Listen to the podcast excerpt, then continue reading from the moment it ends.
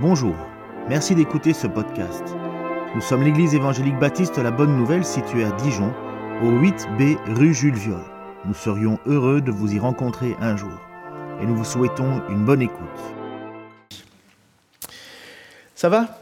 Ce matin, un message un peu compliqué parce que Jésus va parler à son église, la dernière église dans le livre de l'Apocalypse, l'église de Laodicée. Il va introduire euh, sa prédication, l'apôtre Jean, lorsqu'il va écrire le livre de l'Apocalypse, Apocalypse, ça veut dire révélation, ça veut dire euh, ôter le voile. C'est comme si vous mettiez, par exemple, euh, une, une nappe au-dessus d'un grand buffet, et puis d'un coup, vous voyez, vous pouvez discerner les formes, vous enlevez le voile, et puis vous voyez clairement. Et ça, c'est le mot Apocalypse, ça veut dire mettre en lumière, mettre en révélation. Jésus va écrire à sept églises différentes et elles ne sont pas prises au hasard. En fait, on a découvert et on sait que ces églises faisaient partie, je pense que ceux qui ont fait les études, enfin suivi les prédications, on le savent, c'était un parcours postal. Et les lettres étaient transmises de l'une à l'autre. Lorsque la Paul, Paul va écrire par exemple aux Colossiens, il va dire, lorsque vous aurez lu cette lettre, envoyez-le à l'église d'Éphèse. Et envoyez-le, et dans l'église d'Éphèse, Paul parle qu'il a un ministère parmi ceux de Laodicée. Donc on voit que toutes ces églises qui se trouvent en Turquie aujourd'hui étaient interconnectées. Elles avaient déjà ce, chemin postal qui est finalement une très grande rocade, hein, on va dire. Euh, c'est un petit peu la route euh, qui a. Alors pour ceux qui font de la randonnée, il y en a qui font peut-être de la randonnée ici. Moi, je me suis redécouvert une passion et puis euh, il faut que je maigrisse, donc j'ai pas le choix. Et, vous voyez, si vous n'avez pas, et vous, marchez, vous, pouvez regarder au milieu des, vieilles routes. Vous tombez de temps en temps sur des vieilles routes, des vieilles voies romaines ben vous êtes bien content que ça existe, sa voie romaine, parce que vous voyez que ça passe là où ça passe. Euh, ça a été dégagé. Et eh ben, c'était simplement le principe. Cette route postale était finalement une manière de pouvoir entrer en intercommunication. Vous savez que la majorité des villes se sont bâties en fonction des qualités ou des possibilités qu'ils avaient de pouvoir avoir des connexions, que ce soit par l'eau, par la route, aujourd'hui par les airs, mais ainsi de suite. Donc les villes se développaient de cette manière-là. Elles prenaient de l'ampleur à des endroits. Donc ces sept lettres vont être écrites par Jésus. Elles vont être données à Jean sur l'île de Patmos. Jean est en exil. Il est, euh, avoir, on l'a retiré, chassé parce qu'il prêchait l'évangile, l'apôtre Jean, et qui va vivre jusqu'à 90 ans. Donc c'est l'apôtre qui a vécu le plus longtemps. Et il va être sur cette île de Patmos qui doit être, euh, bon, vous verrez mon doigt ici, mais vous ne verrez pas là-bas, ici. Donc euh, vous voyez, hein, il est à cet endroit-là et il va écrire au sujet de toutes ces églises-ci. Il est sur cette île de Patmos et il va avoir une vision. Cette vision, c'est Jésus qui parle à son église et qui lui, qui lui dit, écris à l'ange de telle église, telle église, telle église. Alors on n'est pas trop sûr de qui est l'ange, est-ce que c'est le responsable, est-ce que c'est les, anciens, le presbytérios de l'église, ou bien est-ce que c'est un ange qui serait au-dessus de l'église, peu importe, ce qu'on sait c'est que le message doit être transmis à l'église, et il sert en même temps de repère pour nous. Il sert de repère parce que 7, c'est un chiffre parfait pour Dieu, c'est un chiffre qui est souvent très symbolique. Je ne te dis pas de pardonner jusqu'à 7 fois, mais 7 fois, 77 fois. Et nous savons que c'est le chiffre parfait, perfection, par perfection, dans le sens il englobe tout.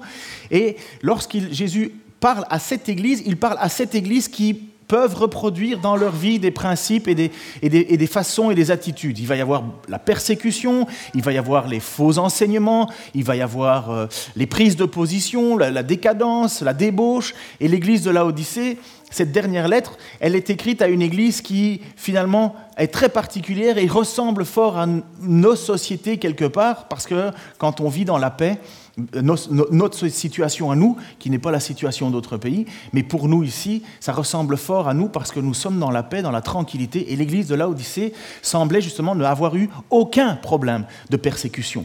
Et c'est ce que nous vivons, nous vivons dans une paix. Jésus va féliciter les différentes églises, pas toutes, il y en a certains, il ne va pas les féliciter du tout, mais il va toujours parler qu'il y a une récompense. Il y a une récompense pour ceux qui persévèrent. Il y a une récompense pour ceux qui défendent la bonne doctrine. Il y a une récompense pour ceux qui placent leur espoir dans la fin et qui n'abandonneront pas, ne renieront pas Jésus-Christ. Avant que je continue, je veux prier parce que c'est vraiment, je crois, hein, personnellement, je crois que ce message, si vous sortez de la même manière que vous êtes entré, vous avez raté quelque chose. Vraiment. Véritablement. Parce que c'est ça le, projet, le but de la parole de Dieu, c'est de nous transformer, nous édifier, nous reprendre, nous, nous, scanner. Et le livre et, la prédication, enfin le message de Jésus à l'église de Laodicée est un scanner tellement important. Vous savez qu'aujourd'hui, euh, si vous n'allez pas euh, quand vous allez chez le médecin, ils vont vous faire passer un scanner afin de bien voir ce que vous avez. On découvre des choses dont on ne savait pas. Parfois, on sait qu'on a une douleur, parfois, c'est le scanner qui nous le révèle. Eh bien, c'est ce qui va se passer avec cette église de l'Odyssée. Seigneur, je te prie pour ce matin.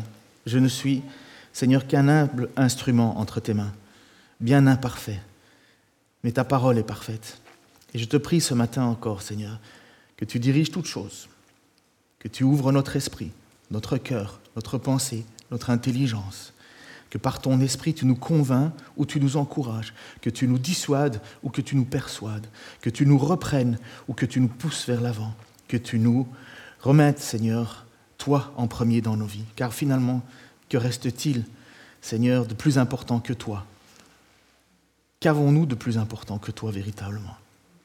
Et comme la va dire l'apôtre Paul, que ce soit par ma vie, que ce soit par ma mort, peu importe, j'ai Christ.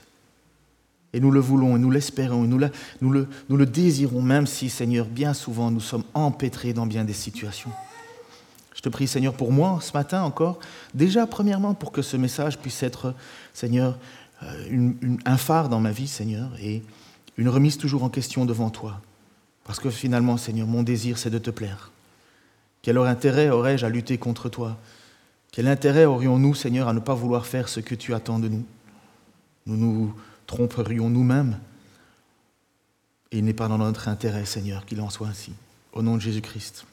Amen.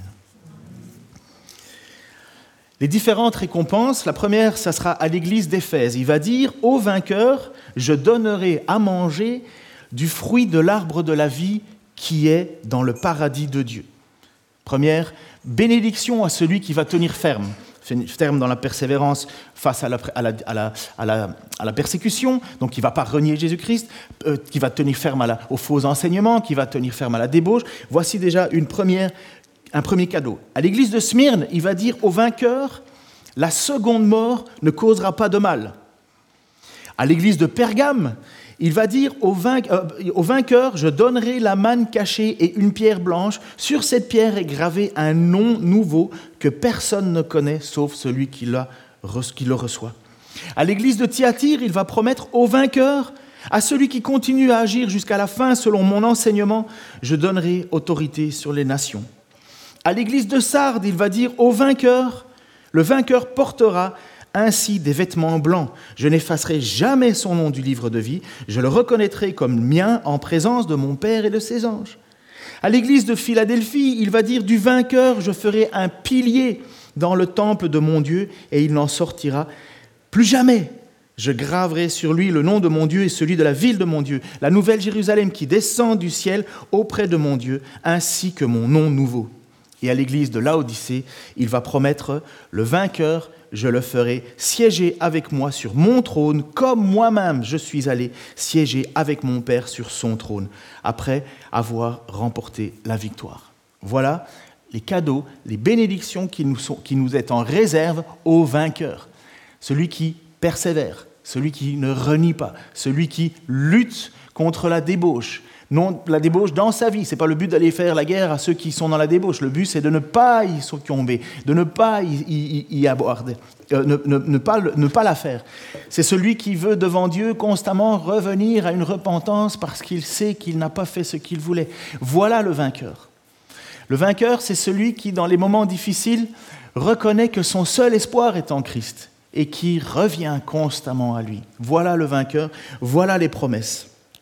Mais ces promesses, elles sont terriblement importantes parce que si on ne comprend pas, et je l'ai déjà dit plusieurs fois, et ça va peut-être vous lasser, mais c'est important, si nous espérons uniquement le bonheur sur cette terre, nous sommes les plus malheureux des hommes. C'est ce que Paul va écrire à l'église de Corinthe, église de Corinthe qui était avec phare et trompette, et que Paul va dire Ah, vos super apôtres qui règnent, qui sont magnifiques, qui ont de la gloire et compagnie. Paul va leur dire Mais c'est pas là le but. Parce que si c'est pour juste aujourd'hui, on est le plus malheureux des hommes. Combien vivent la vie rêvée qu'ils rêvent, qu'ils rêvent de vivre aujourd'hui? Combien peuvent dire aujourd'hui avec tranquillité Moi, j'ai tout ce qu'il me faut, toujours, tout le temps, à tout moment? Dans le sens où ils n'ont pas dans leur cœur un désir de plus, déjà d'être en santé, déjà d'être un peu plus à l'aise financièrement, déjà, ou ne, juste ne pas avoir de dettes, ou avoir de meilleurs amis, ou de meilleures relations avec leur famille, ou d'avoir un patron qui est cool, ou des, ou des collègues de travail qui sont cool. On a toujours envie de quelque chose. On n'est pas possible d'être satisfait sur cette terre parce que même euh, l'Écriture, Paul dans l'Épître aux Romains va nous dire que la nature elle-même soupire après des nouveaux cieux et de nouvelles terres. La nature entière. Allez vous balader dans la forêt, vous allez voir, il y a des magnifiques arbres et puis après ça, vous avez des arbres tout morts, tout, tout perdus, tout crasés. Et on se dit, oh, même dans la vie, il y a la mort. Même la nature soupire. Tout soupire après ces nouveaux ciels, nouvelles terres qui nous sont promises à ceux qui sont vainqueurs. Paul va dire justement en 1 Corinthiens chapitre 15 versets 16 à 20, en effet si les morts ne ressuscitent pas, parce qu'il y avait des gens qui pensaient que les morts ne ressusciteraient pas. Ça veut dire ressusciter, ça veut dire revenir à une nouvelle vie. Christ alors va dire n'est pas non plus ressuscité. Or, si Christ n'est pas ressuscité, votre foi est inutile et vous êtes encore dans vos péchés, et par conséquent ceux qui sont morts en Christ sont aussi perdus. Si c'est pour cette vie seulement que nous espérons en Christ, nous sommes les plus à plaindre de tous les hommes. Mais en réalité, Christ est ressuscité, précédant ainsi ceux qui sont morts. Au vainqueur.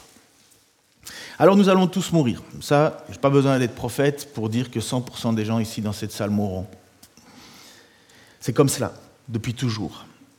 Nous espérons mourir le plus tard possible, nous espérons mourir tous sans souffrir, mais nous allons tous partir.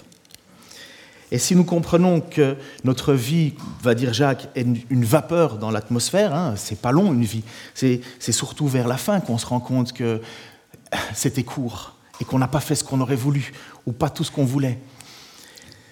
Il est donc important de se souvenir que ce jour de mort est en fait en même temps un jour de jugement pour nous.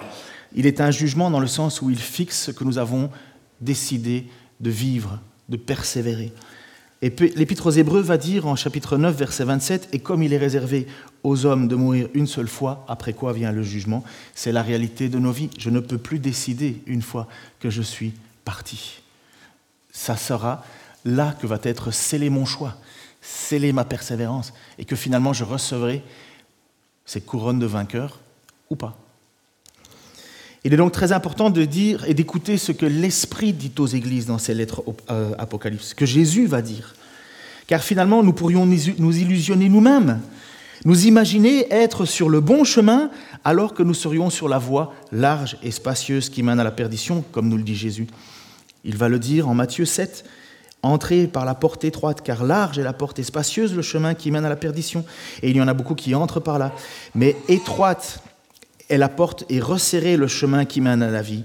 Et il y en a peu qui la trouvent. Jésus n'est pas en train de nous dire que tout le monde trouvera cette porte, même si le désir absolu de Dieu, c'est que tous les hommes soient sauvés. Tous les hommes ne le sont pas sauvés. C'est le désir de Dieu. Mais c'est un désir qui n'est pas un désir où il fait que tu te lèves le matin et boum, tu n'as pas le choix, tu es sauvé. Non, c'est ce désir qui fait que c'est la volonté de Dieu. La volonté parfaite dans le sens où Dieu ne veut pas que ses enfants meurent, mais il nous laisse avec ce choix. Et donc il veut justement nous ramener à lui, et Jésus va nous dire, Faites attention, veillez. Elle est étroite la porte qui mène à moi. Elle est étroite la porte qui mène à, cette, à, ce côté, à, ce, à cette statut de vainqueur. Et Jésus va se présenter à l'église de Laodicée en disant Je suis le Amen. Est-ce que vous vous êtes déjà posé la question pourquoi on dit Amen à la fin d'une prière? Qu'est-ce que ça veut dire Amen? Bon, je sais que vous avez essayé de répondre, j'ai rien compris, mais j'imagine qu'il y avait une bonne réponse, parce qu'à cause de vos masques. Hein. La bonne réponse c'est en vérité. En fait, Amen, Amen, quand Jésus dit Amen, Amen, ça veut dire en vérité, en vérité. Et lorsque nous disons à la fin d'une prière Amen, comme Paul dit, comment est-ce que je pourrais dire Amen à quelqu'un qui dit quelque chose que je ne comprends pas Je ne pourrais pas dire Amen. Amen, ça veut dire oui, authentifié. Amen, ainsi soit-il, par la vérité. Donc quand Jésus se présente, il se présente comme l'Amen. Et voici ce qu'il va dire justement dans Apocalypse 3.14 à l'ange de l'église de Laodicée, écrit Voici celui qui s'appelle Amen. Le témoin digne de foi et véridique, celui qui a présidé à toute la, euh, toute la création de Dieu. Cette présentation doit nous faire comprendre que quand Jésus se présente à cette église de l'Odyssée, il est le jugement juste, il est, le il est la vérité, il est le Amen de Dieu, il est le oui de Dieu. C'est en Christ que tout se réalise, c'est en Christ que tout s'accomplit, c'est lui le Amen de Dieu. Si Dieu pourrait terminer sa prière, imaginons que Dieu prierait, il dirait Amen ou il dirait Jésus. Le moyen d'être sauvé de nos fautes, Jésus. Le moyen d'avoir une relation avec, Jésus, avec Dieu, une relation authentique, Jésus. Il dirait Amen, Jésus est l'Amen de Dieu. Et puis il nous précise que Jésus, il n'est pas un espèce de prestataire de service pour Dieu, il n'est pas un représentant de commerce ou le chef du personnel, il est celui qui a présidé à toute la création. Et on a d'autres textes qui vont nous dire que tout a été créé par lui, en lui, pour lui. Essayer de comprendre la nature de Jésus est quelque chose de très difficile, il faut le reconnaître. Il était à la fois 100% homme et il était à la fois 100% Dieu. Comme dira Blocher, sans fusion ni confusion. Il y a des moments où vous pouvez voir Jésus agir et il y a des moments où vous pouvez voir Dieu agir. Et puis il y a des moments où vous ne savez pas définir si c'est Dieu ou si c'est pas Dieu. Mais Jésus a cette particularité d'avoir vécu la même vie que nous. Il a été tenté comme nous, il a souffert comme nous, il a eu des craintes comme nous, il a eu du découragement comme nous, il a eu de la colère comme nous, il a eu de la joie comme nous. Mais il avait aussi ce côté-là où il était 100% Dieu. Et lorsqu'il est venu au milieu de nous, il s'est déchargé de sa, de, sa, de, sa, de sa nature divine. C'est ce qui a permis qu'on puisse approcher Dieu, parce qu'on ne peut pas approcher Dieu sans mourir. Et il s'est fait homme pour nous, il s'est abaissé pour nous. Mais quand il reprend sa place dans le ciel, il est là, Amen, et on nous rappelle que c'est par lui que tout a été créé. Il a présidé, à toute la création. Donc son, avis, vous savez, il vaut quelque chose. Son regard, sa perception, comme on voit dans d'autres églises où il dit celui qui a le regard de feu, celui qui voit ce qui se passe. Jésus sait exactement ce que tu penses à ce moment même. Jésus, lorsqu'il prêchait dans son, quand il était sur terre, il savait ce que pensaient ses contradicteurs. Vous imaginez, vous, passer une journée avec votre femme et qu'elle sache tout ce que vous pensez tout le temps? Versement pour les hommes. Tu te caches où? Cette présentation, comme je vous dis, il nous fait comprendre toute la puissance de Dieu. Et il va faire le diagnostic de cette Église. Église, ce n'est pas un bâtiment. Hein. Église, c'est des frères, des sœurs de l'époque. Et nous avons un doute à savoir si véritablement l'église de Laodicée était remplie de chrétiens, peut-être plus de sympathisants, d'habitués. Et vous allez comprendre. Je connais ta conduite. Je sais que tu n'es ni froid ni bouillant. Ah, si seulement tu étais froid ou bouillant. Mais puisque tu es tiède, tu n'es ni froid ni bouillant. Je vais te vomir de ma bouche. Tu dis, je suis riche, j'ai amassé des trésors, je n'ai besoin de rien et tu ne te rends pas compte que tu es misérable et pitoyable, tu es pauvre, aveugle et nu. Vous imaginez la lettre qui arrive? Vous êtes à l'église de la Odyssée, un petit matin de printemps, tranquille, il y a les oiseaux comme on a maintenant. Là, hier, il faisait super beau, on a tous envie de faire ou bien du nettoyage, ou aller faire de la rando, aller faire ce que vous voulez. Puis on se rend compte qu'il fait comme encore froid. Et puis vous êtes là, et puis vous recevez une lettre. Tiens, vous avez reçu une lettre de la part de Jésus. Ah, génial Jésus. Puis vous lisez ça, tu te crois riche, mais en réalité, tu es pauvre, misérable, aveugle et nu. Et vous savez, c'est toujours la particularité, quand Jésus écrit à ces églises, il parle de ce que les gens connaissent dans leur quotidien. Vous savez quelles étaient les trois forces? Parce que la Odyssée, euh, ville riche, de riches, de riches, de riches. Hein. Je peux dire sans problème que c'est véritablement le carrefour de la puissance monétaire de l'époque. La Odyssée avait trois branches sur lesquelles elle, basait sa, force financière.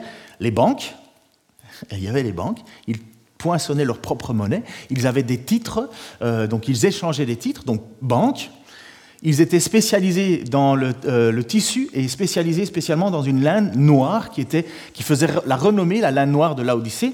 Et ils étaient spécialisés dans la médecine parce qu'à Laodicée, ils avaient beaucoup de, enfin, entre guillemets, enfin, on peut pas dire industrie, mais en tout cas de, techniques médicales. Et ils étaient reconnus pour une crème qu'on mettait sur les yeux et qui guérissait euh, des problèmes de vue, parce qu'apparemment il y avait euh, des plantes et des produits qui faisaient que.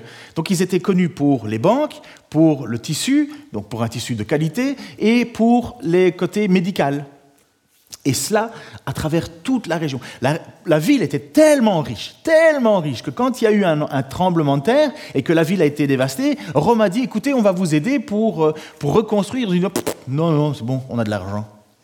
Et ils ont reconstruit les villes et à chaque fois qu'ils mettaient un nouveau pylône, ils marquaient sur le pylône avec notre force, par notre propre force. Vous imaginez le niveau de la ville, quoi. Vous imaginez Dijon qui a un, tremblement de terre et Repsamen dit à M. Macron Non, non, c'est bon. Mais ça, c'est de l'orgueil. Et justement, cette église au milieu, elle dit Je suis riche. Et, il faut savoir que cette ville de Laodicée est une des seules villes. Donc, lorsqu'on a fait des fouilles archéologiques, on remonte jusqu'à environ en 300 après Jésus-Christ il y avait 20 églises pour environ 100 000 habitants. 20 églises C'est juste énorme C'est incomparable. La plupart des autres villes, ou bien elles étaient cachées, persécutées. Là, on a retrouvé 20 bâtiments. Et pas des petits bâtiments. Hein. Eux, quand ils construisent, ils finissent. Hein.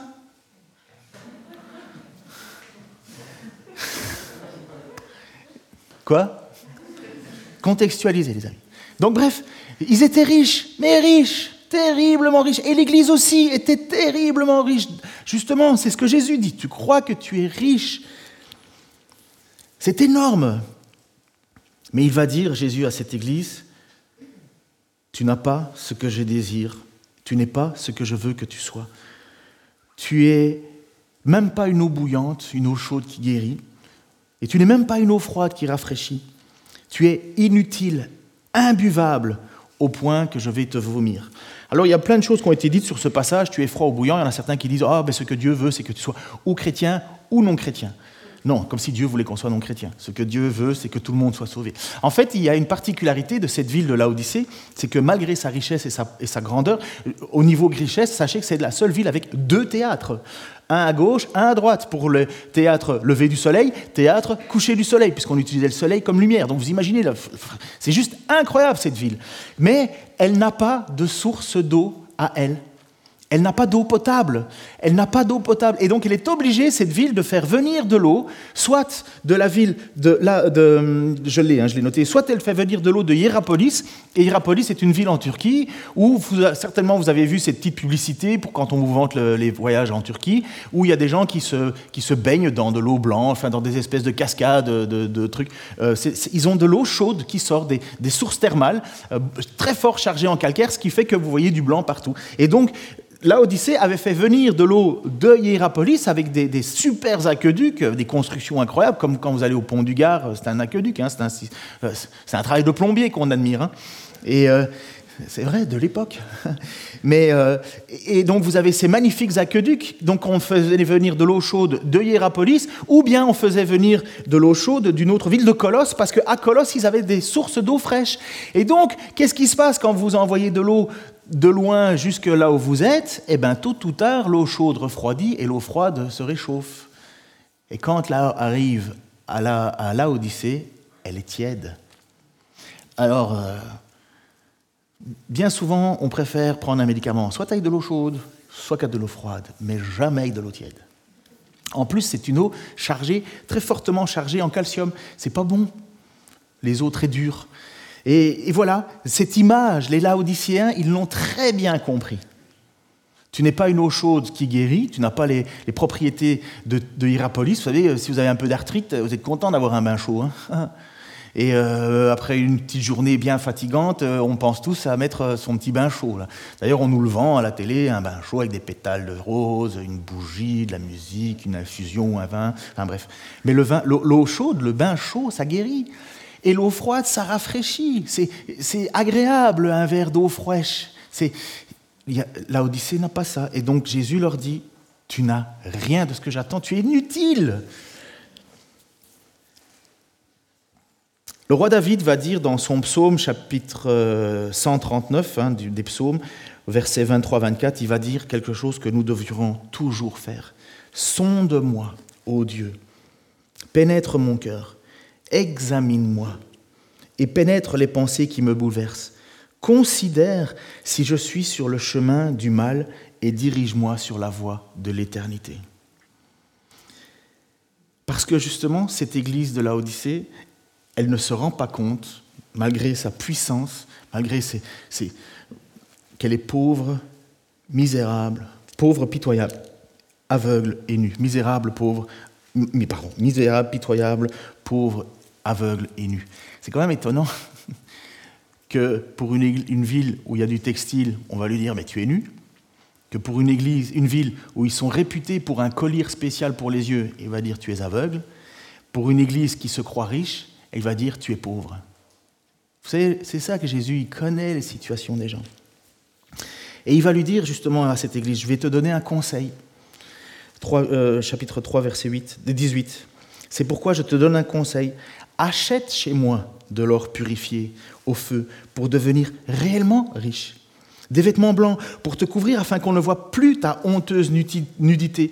Et un collier pour soigner tes yeux afin que tu puisses voir clair. Pour des banquiers, acheter de l'or. Pour un tisserand, acheter des vêtements. Pour des pharmaciens, acheter du collier. Cela prouve que ce qu'ils ont ne vaut rien. Et ce conseil que Jésus va donner à l'Église, il n'est pas à prendre à la légère. Il n'est vraiment pas à prendre à légère et il faut vraiment comprendre que c'est l'amour de Dieu qui motive ces choses-là. Il va dire justement au verset 19, Moi, ceux que j'aime, je les reprends et je les corrige, fais donc preuve de zèle et change. C'est l'amour de Dieu qui motive. C'est l'Église, de Dieu, c'est le, projet. L'Église, c'est le projet de Jésus-Christ. C'est à partir du moment où Christ est mort à la croix et ressuscité, et qu'il y a eu cet appel à la Pentecôte, que l'Église est née. Mais elle était déjà prévue depuis longtemps. Il suffit de prendre Éphésiens pour se rendre compte qu'avant la fondation du monde, Dieu nous avait aimés. L'Église, c'est le projet de Dieu, c'est la prunelle des yeux de Dieu.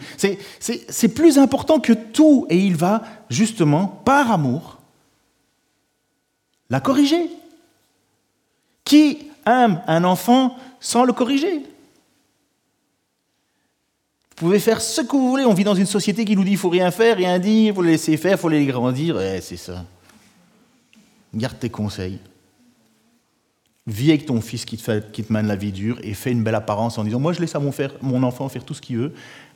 C'est ton choix. Jésus, avec son Église, corrige parce qu'il l'aime. Il les reprend parce qu'il l'aime. Et justement, il va lui dire à cette église, fais donc preuve de zèle, échange, repentance et action. Ça ne peut pas exister sans repentance et il ne peut pas exister sans action. Si tu passes ta vie à rien faire pour Dieu, achète du collier, achète des vêtements, achète de l'or purifié. Et vous savez, je crains encore, et malheureusement, donc déjà aussi pour Internet, et ceux qui entendront ce message par différents moyens, que, et ça c'est mon côté un peu pessimiste, je suis désolé, mais je crains que ce message va encore une fois s'empiler sur la tonne de messages qu'on a déjà entendus, et finalement, dont, en général, le lendemain, on a déjà oublié le sujet. Ça va passer dans le casier des heures à écouter des sermons, sans pour autant que ceux qui l'entendent le prennent au sérieux. Pourquoi? Parce que c'est comme ça que ça s'est passé avec le peuple juif, depuis toujours. Et c'est ce que Dieu va dire par l'intermédiaire de son prophète, Jérémie, verset, chapitre 7, verset 23-25. Mais voici ce que je l'ai recommandé. Écoutez-moi, et je serai votre Dieu, et vous serez mon peuple. Suivez toutes les voies que je vous prescrirai, afin que vous soyez heureux. Mais eux, ils n'ont pas écouté. Non, ils n'ont pas prêté l'oreille mais ils se sont conduits selon leur propre raisonnement, selon le penchant de leur mauvais cœur. Ils sont devenus pires au lieu de devenir meilleurs. Depuis le jour où vos ancêtres sont sortis d'Égypte jusqu'à aujourd'hui, j'ai envoyé tous mes serviteurs, les prophètes, jour après jour, inlassablement. Voyez que Dieu s'occupe toujours de son peuple, toujours de ses enfants, et il les envoie, il les envoie, il veut les ramener à lui, il faut parfois les corriger. Et il l'a fait dans l'Ancien Testament. Et on le voit justement, et Dieu dit, je l'ai toujours fait mais ils n'ont pas voulu m'écouter. Et Paul va dire à Timothée, ce jeune homme qui doit s'occuper de l'église d'Éphèse, qui est pas loin, comme on l'a vu sur la carte. Donc Timothée va demander à l'église, euh, Paul va demander à ce jeune Timothée de rester à l'église d'Éphèse et de, structurer l'église d'Éphèse, de structurer cet ensemble de personnes pour qu'ils puissent ensemble euh, présenter qui est Dieu au monde, pour faire connaître le message de cette bonne nouvelle du salut en Jésus-Christ, de cette grâce d'être pouvoir et de pouvoir être supprimer de la colère de Dieu et de venir à lui. Il va dire, je t'adjure devant Dieu et devant le Christ Jésus qui doit juger les vivants et les morts, au nom et au nom de son avènement et de son royaume, prêche la parole, insiste en toute occasion, favorable ou non, convainc, reprend, exhorte avec toute patience et en instruisant. Car il viendra un temps où les hommes ne supporteront plus la sainte doctrine, mais au gré de leurs propres désirs, et avec la démangeaison d'écouter, ils se donneront maître sur maître, ils, détourneront leurs oreilles de la vérité et se tourneront vers des fables. Vous savez, parfois, parfois j'entends des, des, gens écouter un peu partout en disant Ah, tu as entendu, au gros, à, YouTube et Internet, aujourd'hui, tu peux écouter tout et n'importe quoi. Hein. Mais il y a des fois, je me dis Mais il y a des gens, ils me disent Oh, j'ai écouté tel prédicateur et c'était vraiment génial. Et moi, je me suis là en me disant Mais est-ce qu'il a déjà au moins une fois ouvert la Bible pour se rendre compte que ce que le gars, il dit, c'est pas biblique? Que c'est juste du n'importe quoi? Mais ça paraît bien, ça paraît solide, ça paraît chouette, ça paraît dynamique. Ouh, mais c'est du vent. Et Paul va dire à Timothée, prêche en toute occasion, parce que justement, déjà à l'époque, il y a des gens qui venaient avec un message qui était totalement l'inverse. Mais ça paraissait bien. Rien de nouveau sous le soleil, comme va dire l'Ecclésiaste. C'est toujours la même, la même situation, c'est toujours la même chose. Il y a toujours un moment, et Paul va dire à Timothée, il va y avoir un moment où ils vont avoir la démangeaison d'écouter. On a envie d'entendre, d'entendre, d'entendre, mais on se tourne non plus vers ce qui est la doctrine solide, mais des fables. Parce que, oh, il doit avoir l'onction, cet homme. Et voilà, boum, on se fait embarquer. Et Paul va dire à ce jeune Timothée, ça va être une lutte, Timothée, mais tu vas devoir continuer à prêcher sans arrêt, même quand ce n'est pas favorable. En toute occasion, favorable ou non, afin de, afin de reprendre, d'instruire, de réconforter parfois. Et vous savez, justement, on voit que Paul a cette église de la Odyssée à cœur.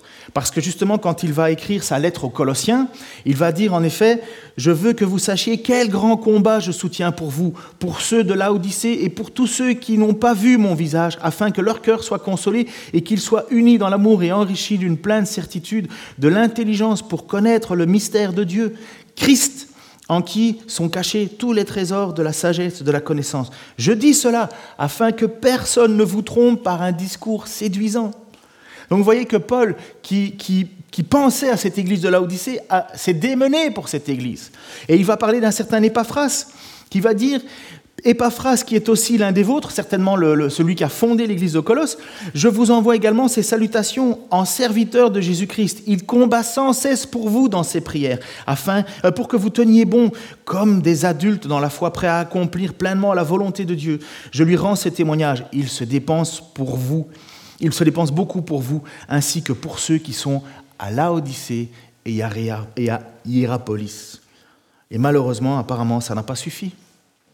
Ça n'a pas suffi parce que justement l'Église va passer sur le scanner de Jésus-Christ et il va dire, tu n'es ni chaud ni froid, tu es inutile, je vais te vomir. Mais rachète donc de l'or purifié. Reviens à moi, parce qu'il y a toujours cette main tendue, il y a toujours cet appel à une repentance. Les dés ne sont pas encore jetés, c'est pas, enfin, on dit les dés, ouais. les dés ne sont pas encore jetés, c'est pas encore la fin. Il y a toujours ce bras qui est tendu, cette repentance. Mais si c'est juste une parole qui rentre dans l'oreille et qui ressort de l'autre, on est au même titre que le peuple de l'Ancien Testament, où finalement chaque jour les prophètes étaient là et les gens faisaient ce qu'ils avaient envie de faire et pas ce que Dieu lui plaisait. Mais quand est-ce qu'on peut prendre conscience de l'état dans lequel on est?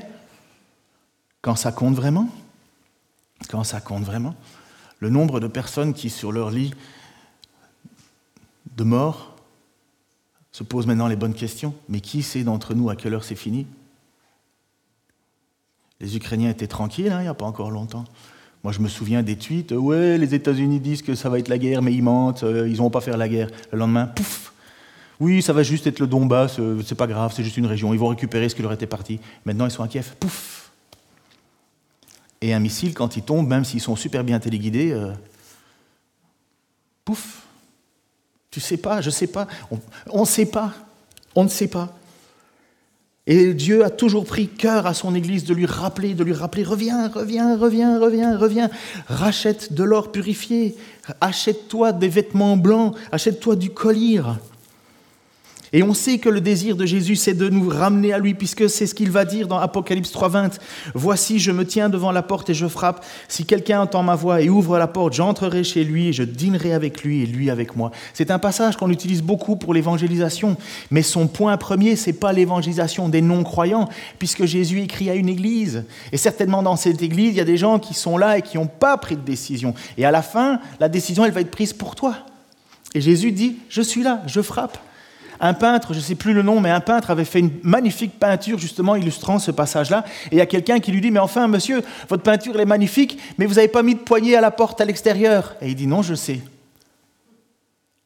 Parce que c'est nous qui devons ouvrir. Et Jésus, il ne vient pas, dans le texte, il ne vient pas pour pam, pousser la porte, euh, dire, euh, voilà, euh, je m'impose à toi. Non, il dit, je frappe. Je frappe. À l'église. Change, je frappe. Mais quel cadeau si on ouvre, quel cadeau si on va rechercher cet or purifié, si on va rechercher ce vêtement blanc, si on va rechercher ce collier, quel cadeau? Il lui dit, je, je rentrerai chez lui, je dînerai avec lui, lui avec moi. Vous imaginez Jésus-Christ donc il faut savoir que quand Jean, au début du livre de l'Apocalypse, il voit Jésus, il voit un être flamboyant, il voit un être avec euh, des cheveux tellement blancs. Vous voyez que les cheveux blancs c'est bien, il ne faut pas toujours dépenser en colorant. Mais il vit avec des cheveux blancs étincelants, magnifiquement beaux, et il est là, et il, il est tellement puissant que Jean tombe comme mort. Et Jésus le touche, lui dit, mais n'aie pas peur. Je suis celui qui était mort et qui est vivant, et ainsi de suite. Et, et il va dire cela, et Jésus va donc Jean, il est toujours euh, dans cette vision, et Jésus dit, je viendrai manger avec lui. Celui qui entend ma voix, qui est prêt à ouvrir, je vais manger avec lui. Vous imaginez Le roi des rois, le seigneur des seigneurs. Déjà que quelqu'un vienne chez vous euh, euh, d'important dans la ville, vous êtes tout content. On vient manger chez moi, t'as vu Mais si le roi des rois dit cela, c'est vraiment qu'il n'y a aucune crainte. Il dit, ouvre, change, repens-toi, et je viendrai manger avec toi, on va être ensemble, on va être bien. Un repas dans, dans, cette pensée-là, un repas, c'est un, un moment agréable, c'est un moment de, de, bénignité. On dit ça? On le dit, est-ce que ça se comprend encore? C'est un moment tellement béni. Et voilà ce qui dit, le vainqueur, cette promesse est là, je vainqueur, je le ferai siéger avec moi, comme moi-même, je suis allé siéger avec mon Père sur son trône après avoir remporté la victoire. Quel cadeau Quel cadeau à celui qui veut persévérer, à celui qui veut bien se, reprendre, se remettre devant Dieu et dire Seigneur, ben, sonde mon cœur, regarde où j'en suis. J'invite les musiciens déjà à s'approcher, comme ça on va respecter l'heure, même plus que ça. Oula, c'est un miracle. C'est un miracle. Il y a une petite histoire que j'ai entendue, et je suis bien content d'avoir entendu, mais je dois vous donner alors au début de parler de ce que c'est qu'une église libérale. Une église libérale, parce qu'il va y avoir, euh, vous allez voir, une église libérale, pour ceux qui n'ont jamais entendu ce nom-là, une église libérale, c'est une église qui se réunit au nom de Jésus-Christ, mais qui ne fait absolument pas ce que Jésus veut.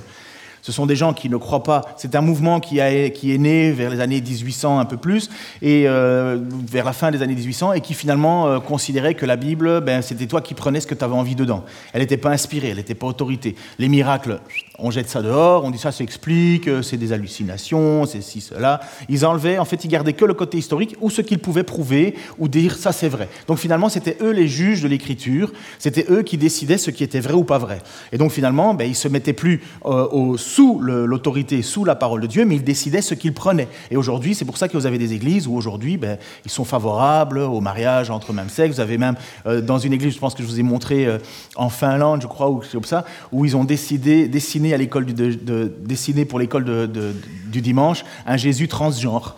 Vous voyez, ils sont heureux parce qu'ils pensent que c'est waouh, Jésus pardonne tout, il aime tout. Et donc ça, c'est ce qu'on va pouvoir dire les églises libérales. Elles sont arrivées là-dedans. Elles ont toute la forme d'une église, mais en réalité, pour Christ, elles sont mortes. Et une taverne. Tout le monde sait ce que c'est qu'une taverne. Une taverne, c'est l'endroit où on aime bien aller, hein, parce que c'est joyeux. Et une taverne, c'est l'endroit où aussi, dans l'ancien temps, enfin dans, les temps plus reculés, à l'époque à la question où on a posé au prédicateur, c'était une taverne, c'était un endroit où les, maris souvent allaient après le après le journée de boulot, et ils allaient avec leurs copains, ils discutaient, ils rigolaient. Euh. C'est pour ça qu'en Angleterre, on pouvait seulement boire à partir de 17 h l'heure du pub, des pubs. Les pubs ouvraient, on allait, on allait boire un verre avec les copains refaisait la journée. Et bien souvent, ben, ça terminait un peu plus tard que prévu, et puis euh, on était un peu sous, et puis souvent le, les, gens, les maris dépensaient presque leur salaire là-dedans, qu'ils avaient gagné la journée. Et on a posé à un certain moment la question alors à un prédicateur connu de l'époque. Il lui a demandé si dans votre rue, il devait y avoir un nouveau bâtiment qui se construit et que vous pourriez avoir le choix entre une taverne ou une église libérale, qu'est-ce que vous choisiriez Et l'homme a dit ceci, je ne sais pas si vous avez déjà vous-même réfléchi à cette question, mais à bien y penser, je crois que je choisirais une taverne. Et je vais vous dire pourquoi. Ordinairement, ceux qui sortent sous de la taverne savent qu'ils sont pécheurs. Et s'ils ne le savent pas, leur femme va s'en charger. Alors que ceux qui sortent d'une église libérale le dimanche matin ne sont pas conscients du tout de l'état de leur âme. Ils sont pratiquement inatteignables pour Christ. Ce sont des propres justes qui se croient à l'abri du jugement. Ne pars pas ce matin sans réfléchir à ta propre situation spirituelle. Je crois à l'assurance du salut, je crois que le salut est le fait d'avoir placé notre foi, notre espérance en Jésus-Christ, mais si ça ne se transforme pas dans notre vie, si nous ne renonçons pas au péché, si nous ne voulons pas obéir à la parole de Dieu, ça va nous accuser. On se croyait fort, comme l'église de Laodicée, elle se croyait forte, mais en réalité, elle était morte, aveugle et nue, misérable, et vomi par Christ. Qui a envie de ça ici? Et c'est pourquoi je termine avec cette dernière parole. Jésus va dire, et pour la septième fois, que celui qui a des oreilles, écoute ce que l'Esprit dit aux églises. Je ne suis qu'un simple petit prédicateur, bien conscient de ma faiblesse. Et si l'Esprit ne travaille pas en nous, c'est une parole, un message de plus. Mais si l'Esprit nous convainc, ne lutte pas. ne lutte pas. Alors on termine avec un chant, et qui va être un chant presque, presque. On peut mettre le chant et puis tu finis ou tu, fais, ou tu diriges Fais comme tu veux, chérie. Tu as aussi l'esprit. Je vais prier. Seigneur, merci pour ta grâce. Merci pour ton amour. Merci pour tes rappels. Merci pour l'importance que tu, tu mets à ta parole afin qu'elle nous transforme, qu'elle nous convainc, qu'elle nous exhorte. Et nous savons, et nous désirons, et je désire plus que tout, Seigneur, t'ouvrir directement la porte afin qu'on mange ensemble. Oh Seigneur, pardonne-moi toutes mes fautes. Montre-moi, Seigneur, comme dit David, montre-moi si, je suis sur la bonne voie. Et dirige-moi, Seigneur, sur le chantier de la vérité et de la vie éternelle. C'est mon désir. Je ne veux pas, Seigneur, me, cacher juste derrière des, des, slogans. Je sais que j'ai le salut, je sais que j'ai tout. Je veux juste toi. Toi de façon authentique, de façon vraie. Non pas pour me convaincre, mais pour, Seigneur, vivre une relation avec toi. Parce que je sais que jamais tu ne nous abandonneras. Tu nous l'as promis. Et je veux faire partie, Seigneur, de ces vainqueurs. Je sais que la première chose que je dois faire, Seigneur, c'est déjà me savoir petit, faible, nu. Aide-nous, Seigneur, chacun d'entre nous, à digérer ta parole et qu'elle puisse porter le fruit qu'elle a besoin de porter, Seigneur. Pour certains 30, pour d'autres 60, pour d'autres 100, mais qu'elle porte du fruit. Nous ne voudrions pas être comme ces sarments que nous voyons, Seigneur, euh, tous les jours autour de nous en Bourgogne être coupés et jetés au feu. Nous voulons au contraire être cette vigne que tu tailles afin qu'elle porte du fruit. Au nom de Jésus-Christ. Amen.